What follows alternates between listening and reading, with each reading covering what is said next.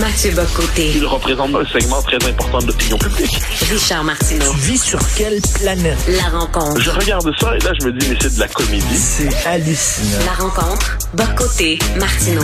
Mathieu, tu as vu un PSPP dit là, il faut se parler d'identité de genre, ça va trop loin, il y a une gauche radicale qui nous enfonce ça dans la gorge. Et là, il y a des gens qui disent, oh là là, il a bu le même coulaine que Pierre Poilievre et c'est du petit populisme pour se faire des votes pour gagner l'élection partielle en Jean Talon. Qu'est-ce que tu en penses? Non, mais là, on est en train de virer fou. là. C'est-à-dire que il n'y a pas de débat en tant que tel. Il y en aura un ensuite. Il n'y a pas de débat à avoir sur ce qu'est un homme et une femme. C'est une vérité biologique, anatomique, inscrite dans la constitution même de l'humanité. Donc ça, ça, c'est pas une question de ressenti. C'est pas une question de ressenti, quoi qu'on en dise. Mais c'est devenu un débat parce qu'il y a une révolution qui traverse le monde occidental et euh, qui est très vie, très forte en Amérique du Nord, mais qui présente en France, je te donnerai un exemple dans un instant, où on dit, eh bien, désormais, le, le sexe est un résidu biologique et anatomique secondaire. Ce qui compte, c'est le ressenti. Dès lors, si mon, je me ressens, euh, je suis homme, mais je me ressens femme, je suis homme, mais je me ressens non-binaire, tout ça, c'est ça qui compte. Et la société doit s'adapter à mon ressenti. Et si elle ne le fait pas, la société est transphobe. Alors, je m'excuse, mais là, euh, PSTP, quand il nous dit, ben, on va quand même pas transformer complètement le langage, par exemple, c'est la question de mix. Euh, on va pas complètement transformer le rapport à l'anatomie des toilettes mixtes et ainsi de suite. On va pas transformer complètement notre rapport à la culture, aux représentations. Bon, c'est le simple bon sens. Et là, on, comme d'habitude, pour interdire, pardon, ce débat-là, en fait, cette, cette posture-là, cette position-là, on dit extrême droite, on dit poilièvre, on dit droite religieuse américaine. Donc, faut comprendre que la droite religieuse américaine, il y a 15 ans, il y a 10 ans, il y a 5 ans, c'était interdire l'avortement. Maintenant, la droite religieuse américaine, c'est considérer qu'un homme et une femme ne sont pas interchangeables et n'ont pas des anatomies interchangeables et que tout ça a des conséquences dans la culture et l'organisation de la société. Je te conduis en France un instant où tu vas voir comment tout ça devient loufoque Pau, qui est une ville en France, euh, un couple composé d'un homme et d'une femme trans. Donc, c'était la femme, euh, c'était un homme biologique euh, en train de devenir femme, mais dont la transition n'était pas terminée à ce qu'on en sait, euh, veut voir un gynécologue. Alors là, la secrétaire dit, oh oui, quand même problème, donc qui avertit le médecin? Et le médecin dit, je suis désolé, je suis pas compétent pour m'occuper de ça. Il y a des, il y a des médecins qui sont compétents pour s'occuper des gens qui sont dans cette situation très particulière, mais moi, je suis gynécologue, je ne suis pas compétent pour cela. Le couple très en colère, c'était un commentaire critique sur Google. Le médecin, insulté de cette fait insulté, répond très vivement de manière un peu, un peu vexante. Il n'y a pas de doute là-dessus. Il, il- il se permet une formule de trop, euh, une formule blessante. Mais là, ça transforme en débat où on dit un instant, les hommes, les femmes trans, même si elles n'ont pas, même si elles n'ont pas connu leur opération de changement de sexe, ont le droit de voir un gynécologue. Alors là, c'est comme si le caprice fait le droit. Et là, j'aimerais simplement dire Mais- que si j'ai un problème euh, d'estomac, par exemple, ben, j'irai pas voir un ophtalmologiste. Si j'ai un problème de pied, j'irai pas voir un chirurgien cardiaque. Si j'ai un problème de rein, j'irai pas voir un ORL. Ben, de la même manière, si mon appareil génital ressemble davantage à la tour Eiffel qu'à l'origine du monde, hein, disons ça comme ça, si mon appareil génital ressemble davantage au concombre qu'à la moule ou à l'huître, hein, disons ça comme ça, eh bien, eh bien, je vais aller voir un urologue plutôt que, euh, qu'un gynécologue. Mais non, c'est un droit fondamental, même si l'opération de changement de sexe n'a pas eu lieu, d'aller voir le médecin euh, que je souhaite. Et là, on voit à quel point cette espèce de basculement, comme un moment donné, c'est anti-scientifique. C'est fascinant d'être dans une époque où tout le monde parle de science, science, science, puis on lutte contre l'anti-science. Dès qu'on parle de climat, on parle... Je m'excuse, mais il existe aujourd'hui des négationnistes de la biologie, et les négationnistes de la biologie sont ceux qui disent que le, le sexe naturel ne compte pas. D'ailleurs, ils appellent ça le sexe assigné à la naissance, comme si un dispositif autoritaire hétéropatriarcal assignait un sexe à la naissance aux enfants sans que, que, que ce soit inscrit dans la nature.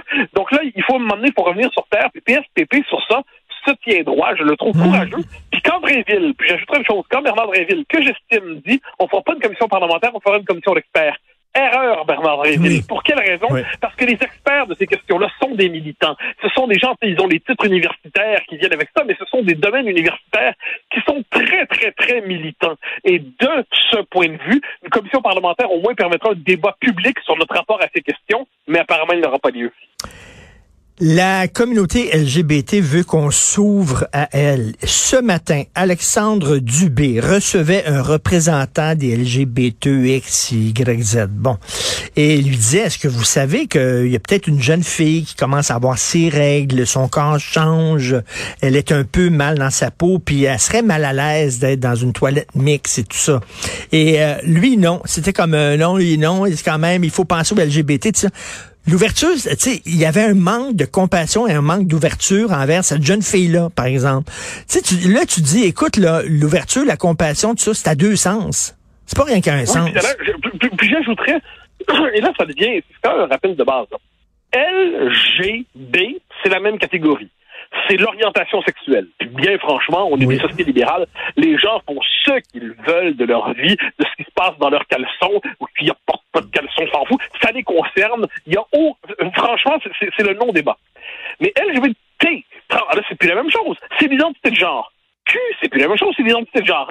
Et- là, on, on met sous une même, sous une même bannière, sous un même, même sigle, en fait, des choses qui n'ont pas grand-chose à voir entre elles.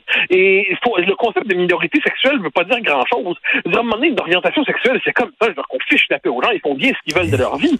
Mais là, on nous explique qu'un jeune, hein, qui a 12 ans, ça c'est un peu ça qui arrive aujourd'hui, euh, un jeune qui se questionne sur son identité, puis tous les jeunes se questionnent sur leur identité. Puis ça faisait qu'autrefois, ben, est-ce que, est-ce que je suis prep, est-ce que je suis gothique, est-ce que je suis ici? Il y avait un peu de choix, est-ce que je préfère des Canadiens ou des Nordiques? Bon. Et là, aujourd'hui, on, on pousse à faire en sorte que le, questionnement identitaire devienne un questionnement sur l'identité de genre. Et ça, je pense que les effets psychologiques, psychiques, culturels sont massifs sur la jeune génération et qu'on se comprenne bien. Puis là, je le dis, c'est pas une formule euh, euh, purement rituelle. Je- je- pour les jeunes qui sont dans une situation de dysphorie de genre, eh ben, il faut avoir la plus grande euh, sollicitude. Non pas seulement la tolérance, mais la plus grande sollicitude, la plus grande générosité pour les accompagner dans un parcours difficile. Et puis ça, il n'y a pas de souci là-dessus. Comme société, on est capable d'accueillir ça. Mais aujourd'hui, on prend prétexte de réalité qu'est la dysphorie de genre pour l'élargir et faire de la non-binarité ou de la- l'identité trans l'identité de référence. Puis inversement, si vous êtes seulement une femme, femme, là, c'est-à-dire femme à l'ancienne, là, genre vous avez l'organe, des organes génitaux féminins, vous vous prenez pour vous représenter comme femme ou homme-homme, à la même chose, eh bien là, vous êtes réac, vous êtes euh, dans des catégories réactionnaires inintéressantes. Je pense qu'il serait temps de se tenir minimalement devant ce discours anti-scientifique, je, re- je reviens, qui peut faire, de- qui peut causer de graves soucis. Ça ne veut pas dire être fermé, j'insiste là-dessus, ça ne veut pas dire être fermé à toutes les minorités qui, ont- qui ont des droits tout à fait légitimes à réclamer. Mais ce n'est pas un droit légitime, par ailleurs, que de dire que les enfants doivent généralement être soumis à cette idéologie qui les pousse quelquefois à se poser des questions qui n'ont aucun sens pour l'immense majorité d'entre eux. Ils sont déconnectés. Après ça, la gauche se demande comment ça se fait, ça fonctionne pas aux élections. Allô, vous êtes déconnectés. Et écoute, un gars qui a un pénis, là, qui va voir un gynécologue, le spéculum, là, il rentre où? Ah oui, c'est une bonne question. C'est une bonne question. Et, de la même manière, euh, tu, tu peux, tu peux renverser la, femme qui dirait j'ai mon cancer de la prostate. C'est- compliqué. C'est compliqué. Donc, à un moment donné, la- l'anatomie existe. L'anatomie existe. Mais on est dans une époque de désincarnation. On est dans une époque qui virtualise l'existence. C'est l'époque du métavers. C'est l'époque où on veut se détacher le plus possible de son corps. C'est l'époque où on veut renaître quelquefois dans le fantasme d'être absolument créateur de soi-même. Eh ben, tout ça, tout ça se concrétise euh, dans cette idéologie qui dit finalement votre corps, c'est pas vous. Votre corps, c'est une espèce d'enveloppe charnelle extérieure à vous qui ne dit rien de votre vérité intérieure. Mais c'est pas vrai. C'est juste pas vrai. Et puis ce qui est terrible, c'est que le simple rappel de cette évidence passe aujourd'hui pour transphobe d'extrême droite, Pierre Poilièvre et Alléluia. Ben, c'est ça, une chance de pas entendu euh, Thomas Mulcair ce matin. T'aurais collé au plafond. Merci beaucoup, Mathieu. J'ai hâte de te lire là-dessus. J'espère que tu vas écrire là-dessus. Merci, Mathieu. Salut. Demain.